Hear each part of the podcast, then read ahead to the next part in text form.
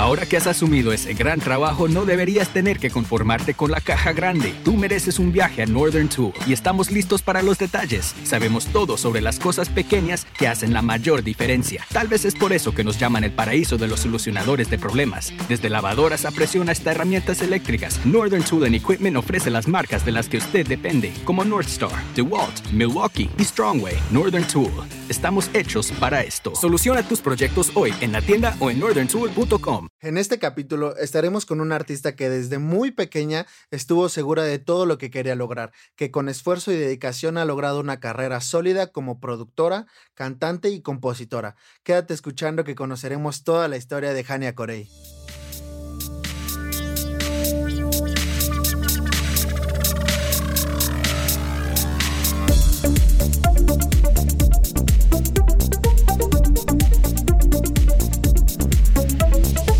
Al artista.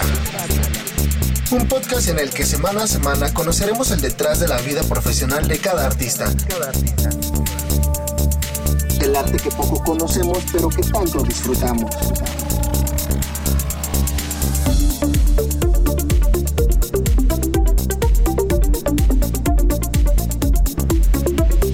Jaque al artista. Hey, ¿qué onda amigos? ¿Cómo andan? Espero que se encuentren súper bien.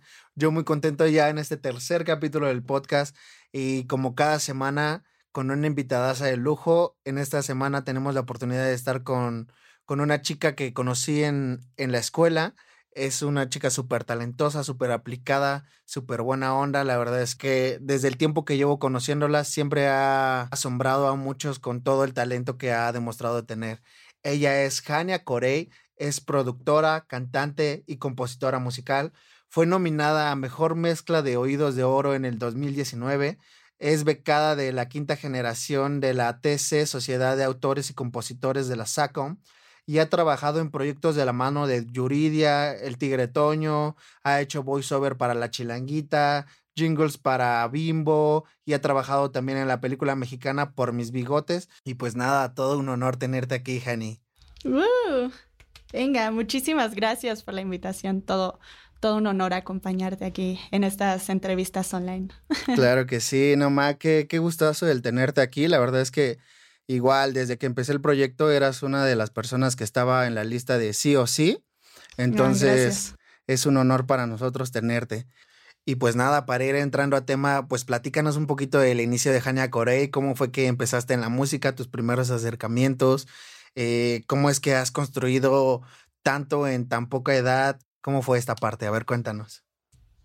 Claro, pues fue desde muy chiquita, yo creo como a los siete años, ocho, bueno, desde más pequeña ya me gustaba cantar y toda esa onda, pero empecé con clases como formal a los, a los siete años de canto, eh, de ahí empecé a hacer teatro musical, obras, pues más como, como hobby, digamos, pero de ahí me llamó mucho la atención el canto y em, pues afortunadamente mis papás tienen una escuela de música y de producción, entonces dijeron, ah, pues hay que abrir como cursos para niños, ¿no? Em, y empecé a tomar clases sabatinas em, de rhythm, de armonía. ¿A qué edad?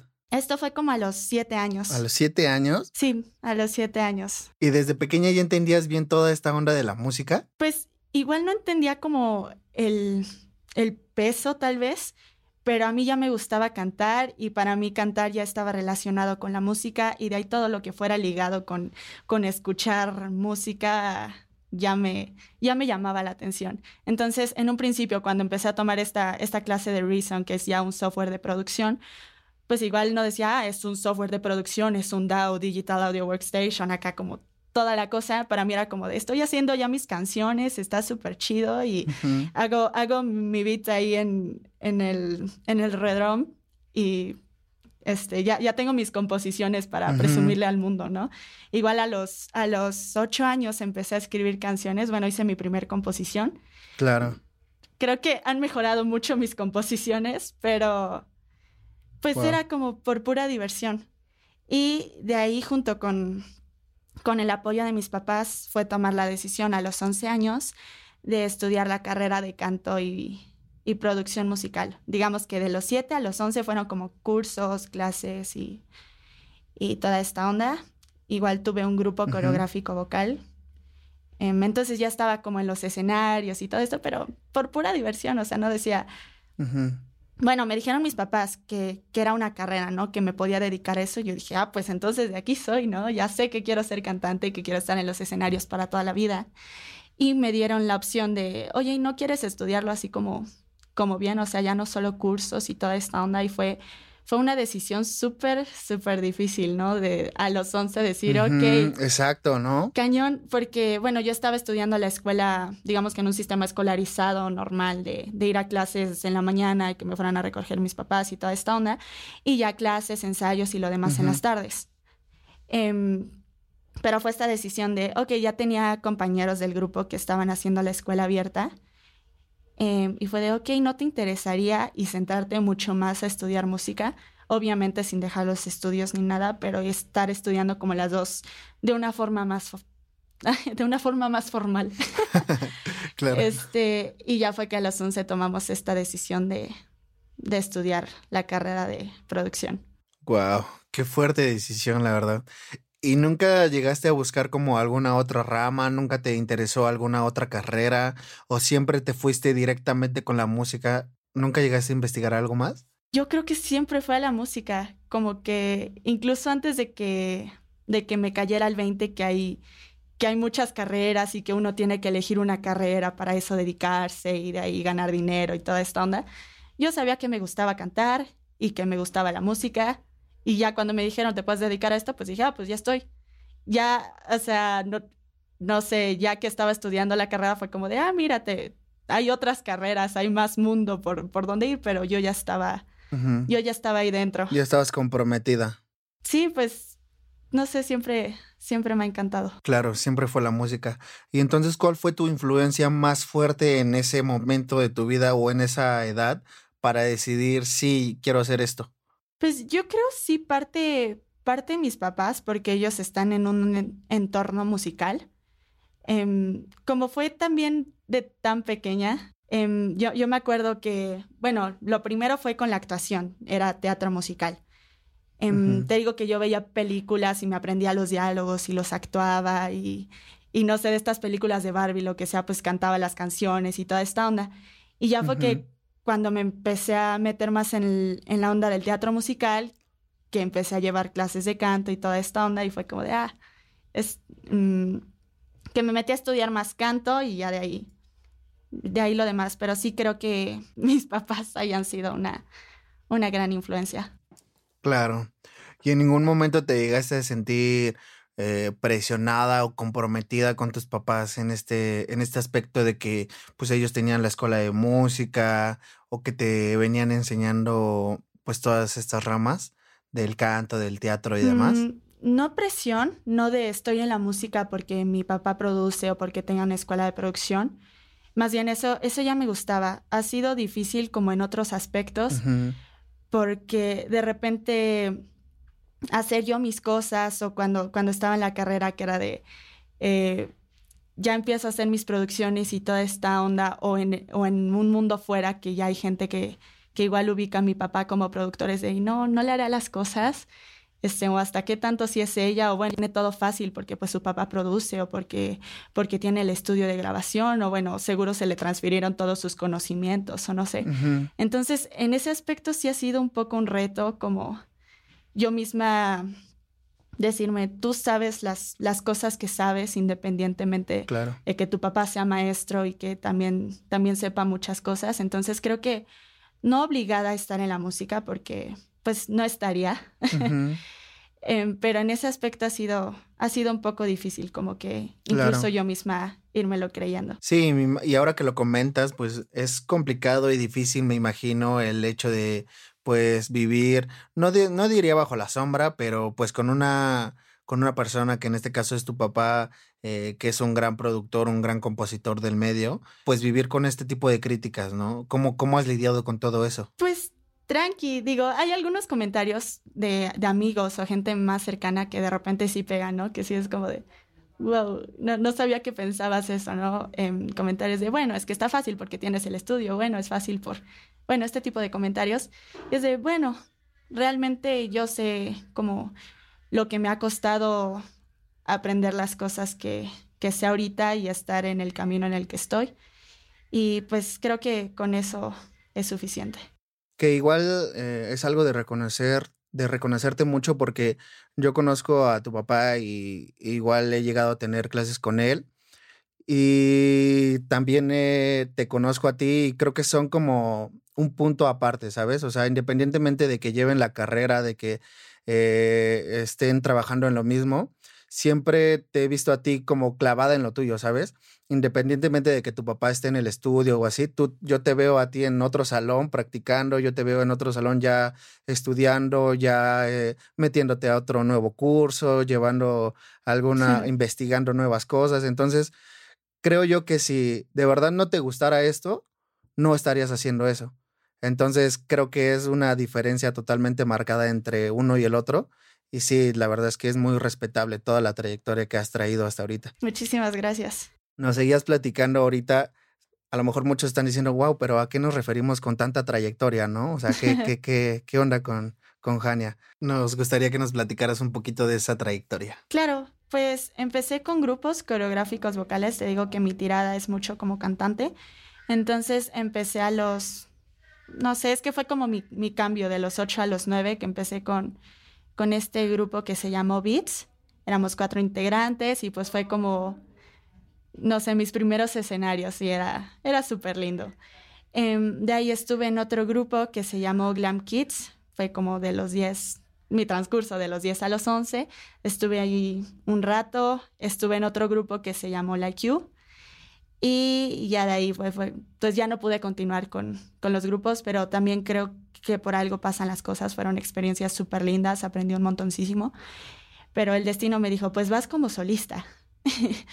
y de repente era un poco el miedo, ¿no? La costumbre de estar en escenarios acompañada de gente y, y de repente ya aventarte tu, tu sala fue un poquito complicado, pero, pero es nada más de, de agarrarle la onda. Esto simultáneamente que estaba estudiando la, la carrera. La carrera, Sí, pero yo decía, quiero aprender producción y quiero saber lo más que pueda de muchas áreas para poder complementar mi carrera como cantante. No decir, ah, pues yo canto este, y afino y canto, canto bien y pues ya. Sino decir, ok, canto, pero quiero acompañarme con un instrumento. Y sabes que no solo piano, o sea, si le, si le sé la guitarra está increíble ahorita que estoy tomando clases de bajo y me encanta el, el instrumento, saber la parte de armonía, aprender solfeo, síntesis, como de todo un poco, creo que, que ayuda mucho a, a, uno como cantante a estar preparado, o sea, además del baile y, y, muchas ramas que se pueden desenvolver de ahí, en saber toda la parte de música siempre ha sido como, como un gran apoyo y algo que, que me ha interesado desde el principio. Qué chido. ¿Y cuál fue tu primer instrumento? Con el piano. Ahí sí fue por mi papá. Em, él también toca el piano. Yo me acuerdo que de, niñita, igual como a los siete años o incluso, incluso menos, em, de estas cancioncitas que te hacen los papás, pues él me iba cantando armaduras. Yo no sabía ni qué era una armadura ni para qué me iba a saber a servir en la vida. Este, o me iba cantando las líneas en el pentagrama o cosas así que yo me aprendí como canción porque pues las cantábamos como padre e hija, así como cantas ping-pong su muñeco. Pues yo cantaba mi sol, si, re, fa, fa, la, do, mi sol. Y, pues era, era bonito y ya cuando entré a la carrera y me dijeron, me dijeron a... oh, turn it up. Here we go. Up here with your crew in an awesome view. Everything you love stacked right in front of you. Got your icon pass, powder slashing. 50 destinations. Speaking of, did you get your icon pass yet, Sean? I'm on iconpass.com dropping in right now. From just 259 adult. I'm going to buy it at the best price before it goes up April 21st. Yeah, that's the good stuff. Okay, done. So pass the good stuff. Yeah, it's the good stuff. Woo! Oh, turn it up. Got your icon pass, powder slashing. 50 plus destinations. Speaking of, did you get your icon pass yet, Sean? I'm dropping in right now. Wow, from just 259 adult, I'm to buy it at the best price before it goes up April 21st. Aprendete esto. Y dije, ah, ya me lo sé. y esto, no, pues ya me lo sé. Y yo, gracias, pa. Entonces, wow. eh, fue, fue, muy chistoso. Y con el piano, eh, me acuerdo que igual ahí sí me empezó a dar clases él a enseñar las notas más que nada, igual como, como juego. Y eh, me empecé a aprender canciones como, sencillitas y toda la onda. Descargué GarageBand en, en mi iPad y ya, ya hacía mis covers. yeah, qué chido. Yo creo que tu papá te mandaba mensajes subliminales a través de, tu infancia. y, Algo así. Y poquito a poquito te fue brillando la música. No, pues qué chido. La verdad es que, eh, no sé, yo la verdad a mí me hubiera gustado aprender igual de esa manera. Fíjate que, por ejemplo, a mí me pasa totalmente lo contrario. O sea, yo creo que yo inicié mi, o me metí al mundo musical como más tarde, ¿sabes? Porque yo de chiquito, al contrario, de hecho, esa es una historia que solamente sabe mi familia, pero al principio no me gustaba la música. ¿Cómo eh, en serio, eh, en un principio de hecho la odiaba porque me acuerdo mucho de los días de sábado que era de hacer que hacer en la casa. Mis hermanos siempre ponían sus canciones y demás. Y a mí, a mí no me gustaba porque interrumpían el que yo estuviera viendo la tele. Entonces, pues como yo veía mis, mis caricaturas y demás, era como de, no, cállense por favor, porque estoy viendo mis caricaturas. Y me hizo agarrarle como un odio, ¿no? A, la música. Entonces decía, no, no quiero escuchar música. Entonces ya fue hasta después donde pues le agarré todo este amor a la música, más que nada por la variante de géneros que, que tuve en el transcurso de mi vida, que fue de rock, eh, pop, ska, reggae, eh, reggaetón, rap, eh, electrónica, experimental, un buen de cosas que, bueno, yo siempre me he considerado como open mind en, en cuanto a géneros, entonces siempre ha sido como como disfrutar varias, varias cosas, ¿no? En cuestión de composición y producción de todo lo que haces, ¿tienes algún género en el que pues te claves más o haces más variantes o cómo, cómo lo manejas de ahí? Sí, pues ya mi concepto como solista, siempre he creído que, que, es difícil encontrar tu concepto y lo que quieres hacer porque yo empecé con covers. Eh, bueno, creo que muchos empezamos con covers, ¿no? Y, y justamente me costaba lo del concepto, porque yo, yo de más pequeña decía, pues yo voy a ser baladista, ¿no? Me gusta Yuridia, me gustan estos artistas con, con power ballads y este tipo de rolas, como más piano y batería ponchada de repente. Em, pero en la carrera que empezamos a ver análisis de géneros y empiezo a conocer todo un mundo de, de, de, música que pues yo no conocía y más como a tan corta edad que pues estaba yo muy en mis, en mis gustos de 15 rolas y pues era lo que escuchaba siempre, ¿no? Claro. fue como de, ah, mira, existe el rock, ah, mira, existe, existe esta cosa, porque también me gustaba muchísimo el rock en inglés. Em, esto por algún grupo que estuve también en, en la escuela de estos este, cursitos que abren. Ajá.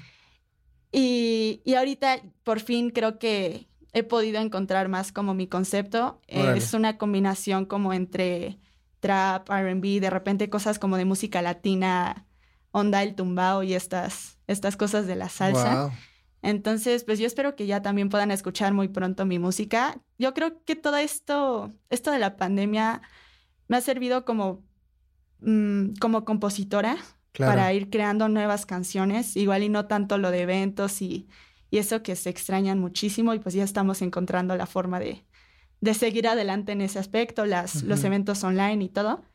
Em, pero ahorita como un proceso creativo de hacer mucha música, de tener preparados ya temas que, que yo espero que empiecen a salir ya el próximo año, pues ha sido algo, algo padre. Qué chido. Entonces ya aquí nos dejó una, una primicia que se viene música nueva de Hania Corey. ¿Qué, ¿Qué vas a lanzar? ¿Un EP o sencillos? Sí, sencillos. De hecho, bueno, no sé si, si soltarlo todavía, ya estoy preparando videoclip y toda la cosa. Órale. Este, entonces yo espero que lo puedan ver ya muy pronto. Wow, qué chido. Sí, seguro que sí, vamos a estar atentos de, de la música que se viene contigo. ¿Y cómo haces todas estas mezclas de géneros que me acabas de comentar que, que, que fusionas? Sí, pues creo que es no limitarse en cuanto a producción y por eso me gusta haber estudiado, estudiado la carrera porque ya sé cómo expresarme con mi equipo de trabajo. Es como de, ah, este, igual si no hago siempre yo las producciones o, si no hago todo ya es de, ah, ¿sabes qué? Eh, métele aquí un bajo en octavos, métele tal, tal, tal y pues ya estamos hablando el mismo lenguaje. Entonces, de repente es de, ah, ¿sabes qué? Me gusta la armonía de este género del RB, que son acordes más con extensiones, novenas y esta onda onda rica, me gusta la parte del tumbado de la salsa. Bueno, la salsa en general es, es maravillosa. Em, Claro. Y, y sí, de repente mezclar a lo mejor estas partes de urbano, como la parte del dembow y ese ritmo, igual y no rescatando todo, pero ese elemento del, del, del urbano y más la armonía del RB y más de repente la, la parte de los hi-hats del trap, ¿no? Entonces empieza a ser una fusión ahí como, como muy divertida y... Bien locochona. Y te digo que es, claro, y pues es parte de, de no, no limitarse a un, a un solo género. Más ahorita creo que ya estamos como más open mind con, con toda esa onda. Sí, exactamente. Era uno de los temas que hemos este, platicado. Eh, en el primer capítulo de Hack al Artista tuvimos a, a Rabbit, que es Yeah. este exponente de la música experimental. Y que igual, pues totalmente, la gente me enviaba mensajes y wow, ¿qué, qué es esto? ¿No? ¿Qué, ¿Por qué? Mm, Yo no tenía ni idea que existía la música experimental, pero que a través del capítulo los Rabbit se los dejó muy, muy en claro qué es, por dónde va. Y eso también está muy chido, porque aparte hacemos que la gente abra más los panoramas, ¿no? Abra más sus oídos, literalmente, de que pues no se cierren solamente a, a un género, que eh, hoy en día existen un buen y que las combinaciones son para gente valiente, creo yo, porque no muchos, no muchos se salen de, de estar en su zona de confort, no muchos se arriesgan a, a presentar un nuevo género. Entonces, eso está muy padre, la verdad, lo que estás haciendo igual. Qué chido, ya estamos muy emocionados por, por pronto escucharlo. Más o menos, ¿cuándo estaría saliendo? ¿Tienes alguna fecha? Muchas gracias. Todavía no tengo una fecha ahí como, como estimados, pero si no, igual pueden estar como al pendiente en mis redes sociales. Estoy en todas como Hani con H y N, Corey con Y. Yeah, yeah, yeah. Súper, entonces vamos a estar ahí atentos. Oye, y entonces, ¿cómo llevas la vida de un productor y la de un artista? ¿Cómo, por qué decidiste complementarla de esa manera? Porque tienes habilidades de ambas. Entonces, ¿cómo has llevado esa, esa vía? Mm, pues creo que de productora ha sido un poco, es que no sé si sin querer es la palabra, porque te digo que yo empecé a estudiar producción como complemento para mi carrera como artista. Pero Claro. de ahí incluso amigas cantantes y todo me decían, oye, ya que estás estudiando la carrera de producción, ¿cuánto me cobras por un arreglo, no? Porque yo, mi tirada, pues no, no pensaba como producir a otras personas ni cosas por el estilo. Dije, pues Eras más en mi mismo. música, claro. Em, y de repente fue como de, ah, bueno, este, pues me voy a ir aventando, ¿no? Le, le voy a decir que sí. Y de repente otra persona. Y, de- y so- creo que sobre todo ha sido este año que me he abierto más a, a esa posibilidad de también producir a, a otras personas. Y pues es, es todo un mundo y creo que aprendes mucho también. O sea, entre producirte a ti y producir a otras personas y también como este trato con, con el cliente y, y saber que pues uno no siempre tiene, tiene la razón en ese aspecto. Bueno, si estás produciendo a una persona, es totalmente otro proceso porque buscas que, que esa persona esté feliz con la producción. Entonces, igual tú haces un primer arreglo que ya te, ya te fascina y de repente es como de, ok, pero yo iba tal vez como por otra onda y es como de estar súper abierto a, a todas las posibilidades. Entonces, en ese aspecto creo que ha sido muy enriquecedor y pues también me ayuda en mi proyecto artístico de repente pedir opiniones y todo y, y estar más abierto. Y pues de combinarlo tal vez en tiempos. cuando, cuando estoy haciendo mi música y también me, me están encargando otras cosas, de repente es cuando se pone un poquito complicado, pero nada más es saberse organizar. Claro, está, y aparte está muy padre porque pues los llevas de la mano, o sea, están, van mucho de la mano más bien.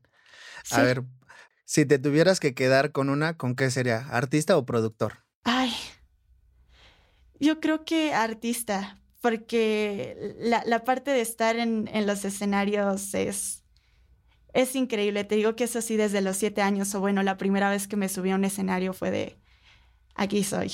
O sea, yo, yo me acuerdo que lejos de sentir nervios o así como de paralizarme o algo, fue, fue todo lo contrario, fue como de no inventes, aquí puedo, puedo ser yo realmente. Incluso me, me considero una persona relativamente tímida en, en el mundo normal, o sea, no soy de hablar con muchas personas, o bueno, así me considero.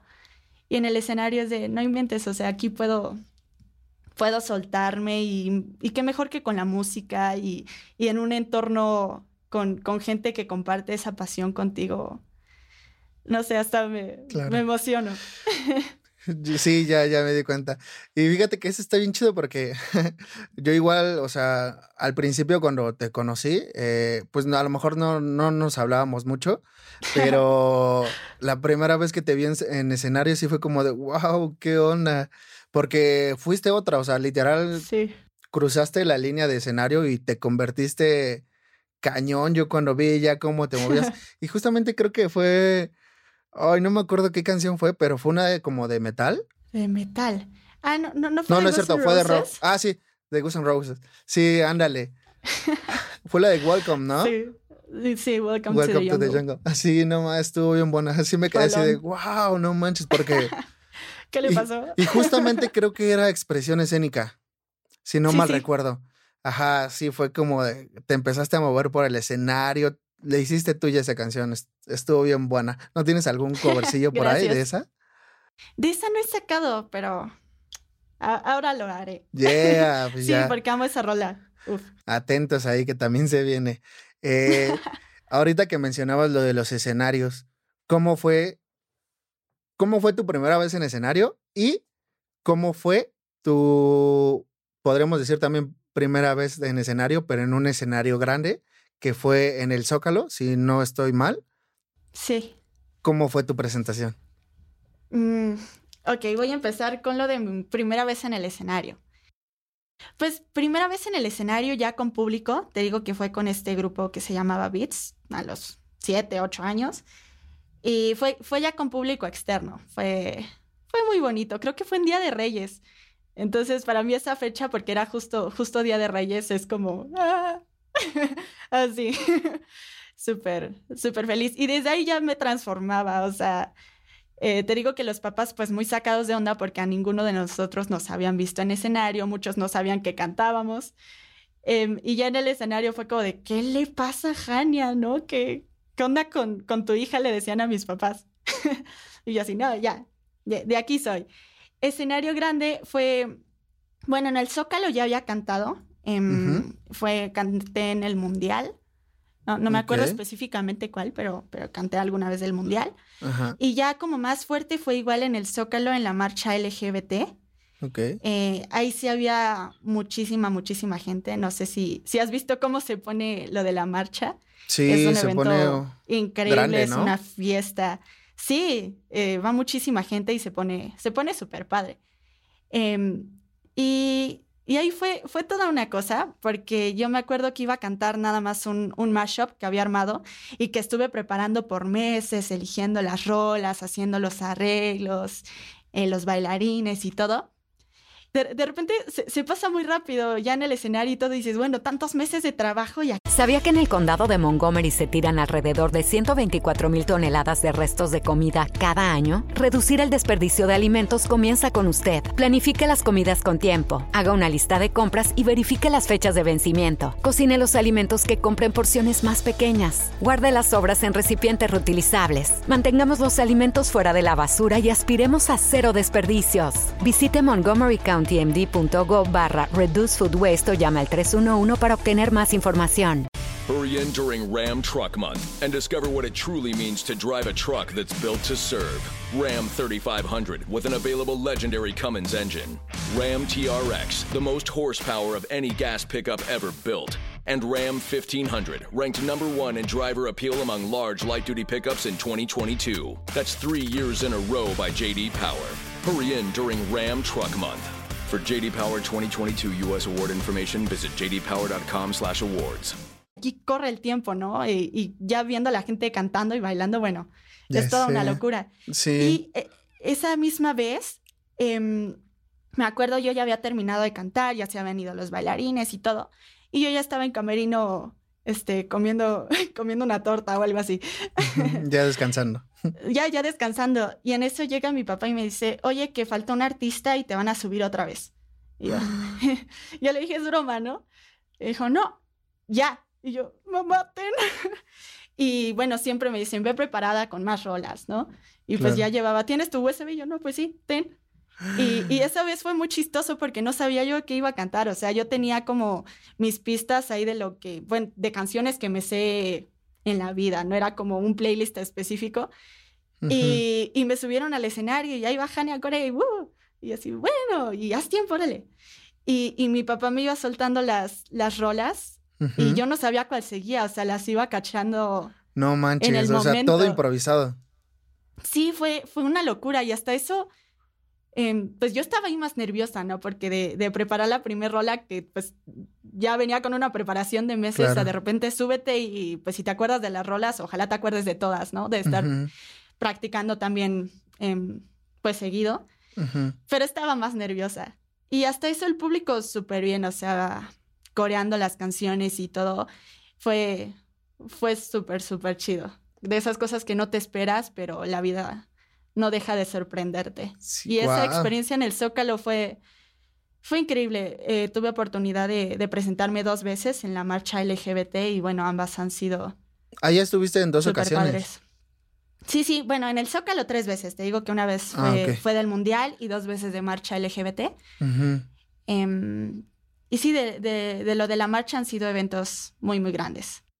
Wow, qué padre. Creo que estuvo súper improvisado eso, ¿no? Sí, pues fue, fue una vez, pero pasan ese tipo de cosas en los shows de repente que se retrasa un poco un artista y, y pues creo que uno siempre tiene que estar preparado para, para ese tipo de oportunidades, ese tipo de puertas que te, que te abre la vida y no sabes cuándo se van a presentar, solo es estar ahí. Fíjate que era algo que igual eh, me comentaba el invitado pasado, que muchas veces cuando se presenta la oportunidad, tienes de dos, o la agarras o no la agarras. Y si la agarras es porque tienes que estar preparado, ¿no? Porque muchas veces si no estás preparado, pues lo único que va a pasar es que o vas a quedar mal o, o puedes cerrar puertas. Entonces, creo que son oportunidades que se presentan como en una ocasión específica y que si no las agarras al momento, bye, se pueden ir.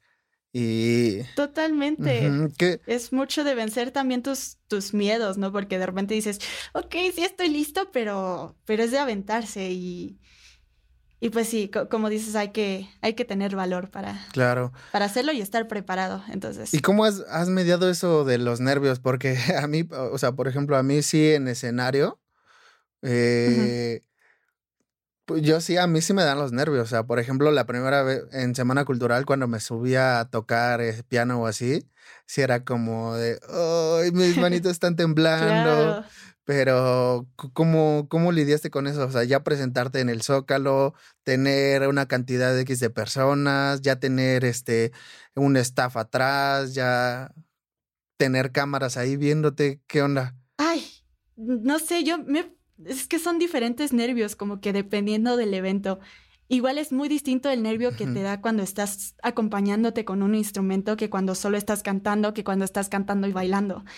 Em, y depende también el escenario, si es como más em, cercano al público o por ejemplo en el Zócalo, que es un escenario muy grande, que es mucho público, pero tienes, no lo tienes como tan, tan cerca que si estás en un acústico. Entonces creo que sí me da nervios, pero más que el nervio es la emoción, es como la adrenalina de ya me quiero subir, ya, ya quiero estar ahí. Y pues prepararse mucho. Creo que, bueno, me considero una persona perfeccionista. Entonces, cuando sé que voy a tener un show es estar ensayando mm, con todo el tiempo que me, que me den de anticipación. O sea, si me, si me avisan con una semana de anticipación, pues toda la semana le estoy dando a las rolas, si voy a cantar sola o si vaya a hacer con bailarines o lo que sea, para yo sentirme muy segura con lo que voy a presentar. Y de esa forma, ya teniendo súper seguro lo que voy a hacer, poder estar tranquila en el escenario y poder disfrutarlo lejos de estarme preocupando porque no se me vaya a olvidar una letra una coreografía. Entonces, creo que la parte de, nervios, em, no sé si nervios o es más la adrenalina de, de, ya quererme subir y los nervios los controlo estando muy segura de, de lo que voy a hacer. Claro, sí, wow, eso también es, muy, es mucho de, de, de reconocerse porque a muchos, creo yo, incluyéndome también, o sea, cuando nos llega a consumir los nervios, es muy probable que te puedas equivocar. Eh, es muy probable que, no sé, eh, a lo mejor en tu ámbito puede que se te olvide la letra, ¿no? O que te equivoques en algo, ah, este, tocando el instrumento, o, incluso que te puedas caer, ¿no? Hay artistas que pues se han caído en pleno escenario, pero, wow, neta, es que yo siempre he reconocido eso de los artistas, el hecho de que se suban, estén arriba, presenten y, y se expongan, ¿no? Porque es, es exponerse, es, es, exponer tu vida como artista, porque ahí ya te enfrentas con que si te gusta, si les gusta los, eh, al público, si no le gusta, eh, qué tal si se van, qué tal si, si, no sé, te abuchean o qué sé yo, ¿no? Yo creo que por eso también es de tener muchos nervios de acero. Totalmente.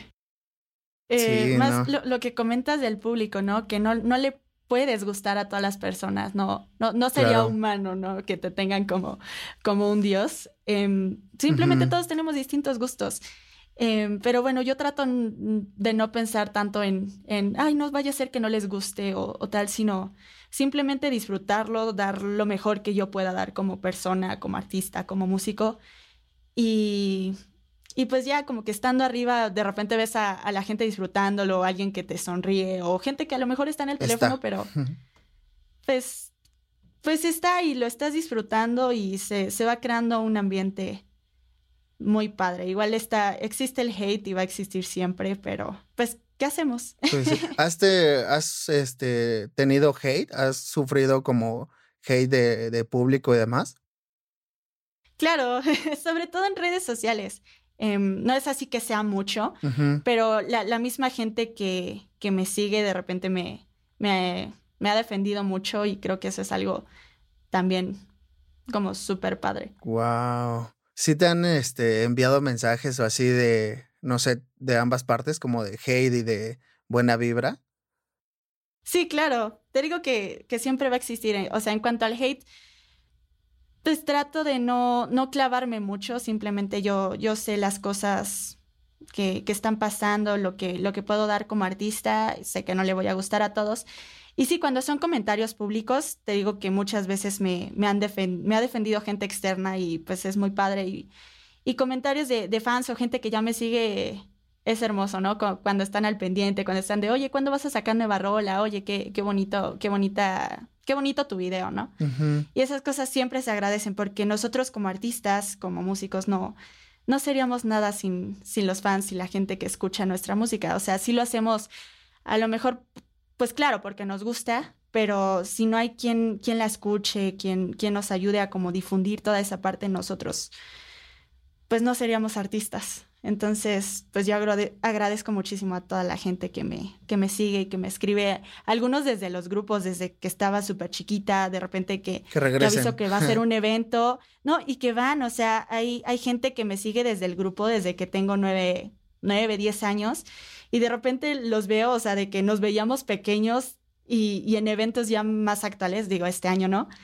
Eh, pero sí es de, wow, ya estás bien grande, ¿no? Y, ver que siguen yendo a los eventos y que están al pendiente, eh, chavos de otros estados, es de, neta, muchas, muchas gracias. Sí, está, wow, está muy chido porque te estás haciendo de fans eh, reales, ¿no? Te estás haciendo de una, de unos fans pues sí, podremos decir leales, que, que, en realidad les gusta lo que estás haciendo y que han seguido tu trayectoria y que pues para los que no lo han seguido, vaya que has ido creciendo increíblemente porque, o sea, no solamente estás como artista, sino ya estás desarrollándote en más áreas, o sea, lo que me comentabas antes de la entrevista, ya estás en más cursos, ya estás aprendiendo otras cosas, eh, mercadotecnia, y no muchos tienen, no muchos hacen eso porque yo igual conozco a muchos artistas eh, jóvenes, pero que se quedan en eso, en artistas, ¿sabes? Eh, dependen del productor musical, dependen de un vocal coach, dependen de alguien que les haga el marketing, pero en este caso y para los que nos estén escuchando, Hania Corey hace toda su postproducción de sus videos. Hania Corey hace edición de video, Hania Corey graba, Hania Corey edita, mezcla, masteriza sus canciones, escribes también, que ahorita también entrando, ¿cómo, cómo empezaste a escribir? ¿Cómo llevaste ahora también esa parte de, de empezar a componer tus canciones, tus letras? Claro, eh, es que no, no sé mm, cómo darte una edad fija de cuando empecé a escribir, porque ha sido, ha sido todo un proceso, o sea, desde que agarraba no sé, tendría seis años y agarraba las melodías de canciones ya existentes y les ponía una letra como carta a mi mamá y se, las, se la cantaba el 10 de mayo y, este tipo de cosas que ya eran mis composiciones. Como medio plagios, ¿no? Porque pues tenía otras melodías. Pero yo ya estaba haciendo canciones. Y ya a los nueve, em, yo le dije a mi papá, porque lo veía produciendo y todo, y le digo, oye, ¿cómo hago una canción? Me dice, pues piensa una melodía y luego le pones una letra que te guste. dije, ok. Y a la semana ya tengo mi primera composición. Y me va a creer. Y, fue muy lindo porque ahí me ayudó a hacer toda la producción. Igual yo, pues ahí no, sabía mucho. Em, y y nació esta canción que se llamaba Mundo Perfecto, donde yo hablaba como de, de mis conflictos en general de la, de la vida, de la gente que a veces no cuida mucho el, el medio ambiente, que ha sido algo que, que me incomoda mucho de siempre y pues de eso hablo la rola. Y de ahí he tomado cursos de composición y creo que uno nunca deja de aprender, o sea, aunque te consideres bueno en un área, em, siempre hay cómo seguir aprendiendo y me considero muy hambrienta de, de todo eso, ¿no? De lo que pueda aprender, pues yo voy a estar ahí. Entonces, cursos de composición, mi primer curso de composición fue a los nueve años. Mm, fue con Eri Gecha, me enseñó muchísimo y, y pues de ahí seguí haciendo composiciones y todo. tomé un curso igual con, con el maestro Alazán, como toda esta parte de figuras retóricas, increíble, con Jorge Vélez, que, que bueno, gracias a él eh, fue que me enteré del taller en SACUM, que es donde, donde estoy estudiando actualmente composición y pues es, es ya como más, más escolarizado, ¿no? Ha sido una, mm, un estudio de más tiempo centrado puramente en composición de letras y, y lo agradezco muchísimo, pero sí siento que ha sido, ha sido todo un proceso de mis primeras canciones a lo que estoy haciendo actualmente y, y lo que decías em, de, de abrirse al escenario. Creo que uno como artista y como músico ya es muy, ya tiene como otro grado de sensibilidad por parte de la música, o eso considero. Y, y como compositor, estar cantando tus canciones, de repente hay rolas que a lo mejor no son, no son muy tuyas o que son obras como por encargo, que tienes que escribir pensando en qué se la vas a, a dar a, a, Lupita D'Alessio, otro tipo de historias, digamos.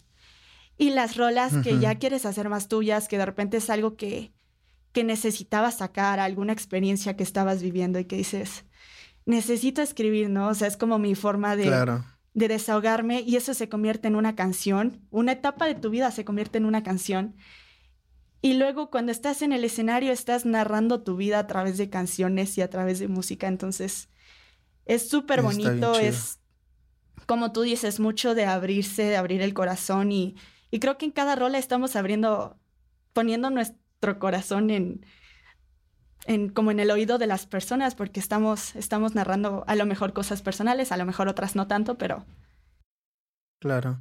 Y eso está bien bonito porque como lo decía también en un capítulo, eh, muchas veces nosotros cuando componemos expresamos algo, ¿no? De lo que nos estaba pasando, de, de, lo que estamos sintiendo. Pero está también muy padre que cuando sacamos esa canción y llega a oyentes, llega a, a, a personas, ellos lo interpretan de otra manera, ¿no? Sí. Muchas veces, este, lo, lo acoplan a su situación personal en ese momento. Entonces es como de, wow, qué chido. Se empezó por este motivo y pudo acabar en otro, ¿no? Claro. Y eso es como una parte muy bonita de, de componer. De no, de no solamente componer música, sino escribir. La parte También a la gente que, Ajá, la gente que nos escuche, les recomiendo mucho que escriban. Yo la verdad eh, tuve una, igual una clase de composición con, con Samuel Marrón y las primeras clases nos dejaba tareas de, pues, utilizar ciertas este, técnicas, pero pues empezar a escribir, ¿no? Y yo me acuerdo mucho que cuando empezaba a escribir, fue un desahogo brutal, ¿no? Porque yo me acuerdo estar en el metro y estar escribiendo y, y al principio era de, ay, ¿qué escribo, no? Porque pues me lo encargaron, pero decía, ¿qué escribo? ¿Qué escribo? Y de repente así dije, ah, pues hoy me pasó esto o tengo este problema, no sé, con mamá, papá, con tu pareja, con lo que sea. Y es un modo de desahogarse cañoncísimo, cañoncísimo, neta, los que a los que nos escuchen se los recomiendo. Eh, y canciones y, poemas. Yo creo que em, mucho tenemos como, como esta de que la poesía va, va por métrica y todo tiene que ir rimado y estas cosas. Y es algo que yo le, agradezco mucho a Jorge Vélez que, que me lo vino a platicar y me vino a cambiar el, el mundo y creo que fue ahí donde empezaron a cambiar también mis composiciones, porque de repente piensas todo como con rimas, ¿no? Como, como dices, eh, ¿de qué voy a hablar hoy? ¿no? Y te sientas y lo haces como todo muy técnico. Em, y de repente él dice, no, ¿sabes qué? No lo pienses, o sea, mucho es, es de abrirse con uno mismo em, a decir, ok, este, por ejemplo, con la poesía que no hay reglas, que puedes combinar palabras como quieras, el poder de las palabras que, bueno, es, es sorprendente. Y, bueno, cuando empecé a escribir poemas y de repente era como de, wow, ¿no? Em, ¿qué, ¿qué, forma tan liberadora de, de, sacar sentimientos, sacar em, cosas que estoy sintiendo. Y eso lo agarré mucho para, para ya escribir. Digamos que para, detrás de cada composición mía hay un poema. Entonces, creo que ha sido algo que, que me está funcionando mucho ahorita. Por ejemplo, subí una rola el año pasado, por, por diciembre Em, y dije, quiero hacer una rola navideña, pero no va a ser de estas rolas navideñas felices. O sea, quiero que sea algo, pues no sé, de, extrañar a alguien. O sea, porque no siempre puedes estar en esas fechas con la persona que quieres y de repente es esta parte como de, de extrañar. Y dije, bueno, voy a hablar de eso. Entonces me solté así como, como diario, así a escribir, pero poesía. Y ya de ahí fui agarrando versos, frases que me gustaban y fue que, que nació esa rola. Entonces también si escriben rolas. A, mí me funciona Querido Diciembre. Así se llama, lo pueden encontrar sí, igual sí, en ya lo escuché. sí, sí, y, y creo que es algo que les puede funcionar. Wow, qué bonito. Sí, claro que sí. La verdad, como decía, es muy desahogador. Y ahorita que mencionaste una de tus rolas, también tienes Ves. Sí. ¿Qué hay detrás de ella? Pues de esa rola específicamente no, no hay un poema.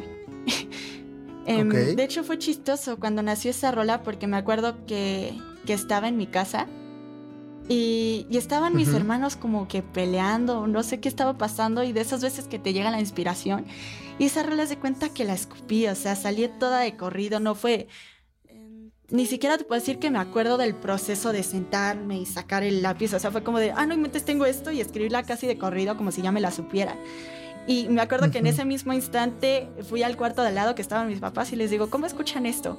Y la canté y mi papá, bueno, teníamos la guitarra ahí a la mano y mi papá pues la empezó a sacar mientras yo la cantaba y ya había rola y mi mamá me dijo, no, pues el próximo mes le hacemos video. Y yo, bueno, va.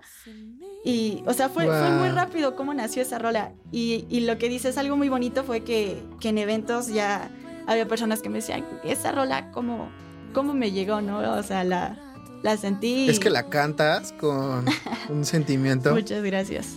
Eh, creo que cuando te pasa eso con una composición es, no sé, de las cosas más más bonitas, porque hay algunas que sí, algunas canciones que sí son muy personales, pero realmente no, no todo lo escribimos para nosotros. O bueno, hay gente, hay sentimientos igual que, que tenemos como humanos, o sea, la parte de, de desamor o que te guste de repente tu mejor amigo, em, este tipo de canciones que dicen, no inventes, es mía, y, lograr eso como compositor es, es increíble cuando escuchas que alguien te dice, esa, esa es mi rola. Es, Sí, wow, qué chido. Porque, y pasa ahora al revés, ¿no? A lo mejor eh, la canción no la compusiste por algo que personalmente te estuviera pasando, pero sí ayudaste a muchas personas que sí estaban pasando por eso. Claro. Entonces, sí, eso está muy padre. ¿Qué influencias hay en Hania Corey? En la música de Hania Corey. Uf, eh, ay, no sé, de todo. Eh, con letras específicamente es mucho lectura. Te digo que, que me senté a, leer poemas, poemarios y toda esta onda y, y he sentido mucho crecimiento. En cuanto a música, ha sido todo un rollo por la misma fusión de géneros que tengo. Empecé escuchando mucho letras en español, este, Yuridia y todo esto. En la parte armónica te digo que viene del jazz, o sea, me fascina el jazz como no tienes idea, la parte de, de swing y eso. Entonces, no sé si, si artistas específicamente, claro que hay artistas que, que admiro, pero creo que más en cuanto a géneros hay, hay muchas cosas rescatables de, de cada uno y es estar analizando todo, todo el tiempo. Y de los artistas igual, mm, yo trato de estar siempre abierta a, a, escuchar mucha música, ¿no? ¿no? No decir, ok, este artista ya me encanta y solo lo voy a escuchar a él o solo la voy a escuchar a ella, sino, sino irlo cambiando. Yo lo voy haciendo como por meses. Entonces, en cuanto a artistas, me encantan los artistas que están como muy preparados, que, que están como al tiro en, en todo, en ¿no? Áreas. O sea, la parte de, de Michael Jackson, eh, que bueno, le, le, sabía por todos lados. Mm, María León, que también es músico, que también compone, que también baila. Mm, Uh -huh. No, no, no, no sé si podría darte como nombres específicamente, simplemente una, una inspiración es la música. Wow, qué buena respuesta. qué chido. Simplemente la música es eso. Eh, pero bueno, Jania, antes de terminar el programa, vamos a inaugurar la nueva sección del programa, Jaque al Artista. Y te comento rápidamente de qué va a consistir. Vamos a tener una dinámica diferente con cada invitado y va a depender de la rama o el área en la que se desarrolle, ¿Sí? en la que esté trabajando. En este caso contigo vamos a hacer un pop quiz de A o B. Vamos a tratar de hacerlo lo más rápido posible para que vayas contestando. Entonces, es lo primero que escojas, lo que más te guste. Uy. Pues tú dime, ¿estás lista? Ok, ok. A ver. Ok, va. Vas. ¿Jazz o pop? Jazz. ¿Producción o artista? Artista. ¿Amy Winehouse o Michael Jackson? Ay, Amy Winehouse. Ok. ¿Ves o Querido Diciembre? Querido Diciembre. ¿Piano o bajo? Piano. Yeah, pues esas son todas. Las pasaste bien. Y sí. Qué difícil. No. Sí, ¿cómo ves? ¿Hay de alguna que te arrepientes? Es que están muy a la par, o sea, me dijiste nada más una respuesta y yo dije, bueno, es que con, con Amy Winehouse y Michael Jackson, o sea, los dos los admiro cañoncísimo. Jazz y pop, o sea, creo que los escucho a la par. O sea, si no estoy escuchando pop, estoy escuchando jazz, el jazz, uf, me, me vuela la mente. Y, Sí. y el piano y el bajo son instrumentos súper distintos. Eh, no sé, me, me meten en un mood por completo distinto. Cuando toco el bajo es como, no sé, como esta parte del beat del corazón, eh, a lo mejor empoderamiento por llevar el grave, el soporte de la rola, entonces es como, como otro mood. Y la parte Claro. del piano es totalmente melancólica, o sea, es como muy, muy abrazadora, siento. Entonces, qué difícil. Precisamente por eso quería hacerlo, porque eh, sabía, bueno, traté de ponerte como las opciones que más te gustan, que pues piano, bajo, te encantan, este, Amy, Michael Claro. también. Sí, pero estuvo muy bien, ¿eh? Te rifaste. Y pues bueno, igual va a estar esta sección para los próximos eh, capítulos, así que igual si quieren decir algo o, o algunas opciones. que te pues, manden adelante. preguntas. Sí, de hecho, eh, como te comentaba al principio, van a haber varias dinámicas que van a depender del artista invitado, eh, de en qué área se esté desenvolviendo. Entonces, pues nada, si tienen alguna sugerencia, algún comentario de alguna dinámica que, quisieran que hagamos en el programa, pues con todo gusto, mándenla por, por redes sociales y, y la armamos sin problemas.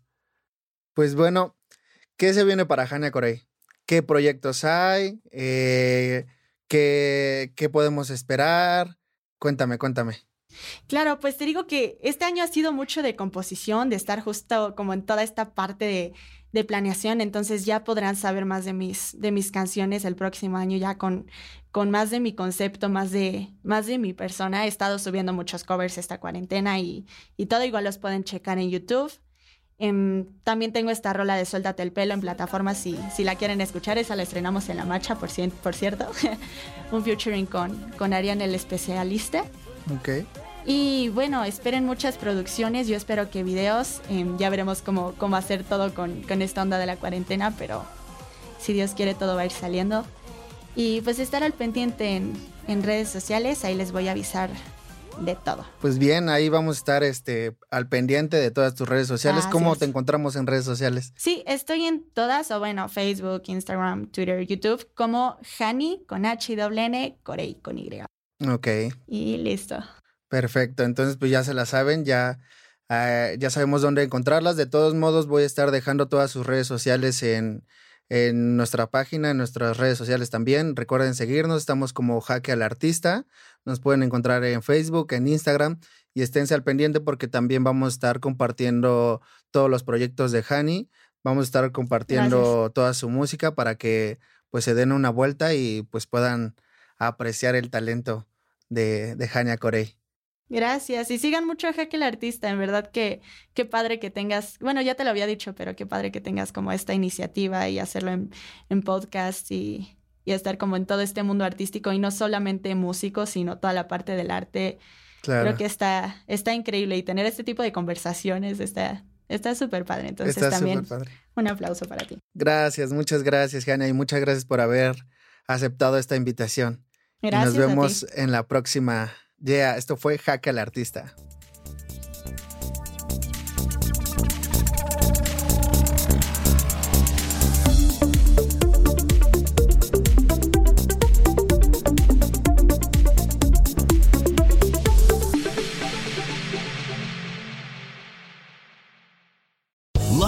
Casino asking people what's the weirdest place you've gotten lucky? Lucky? In line at the deli, I guess? Aha, in my dentist's office.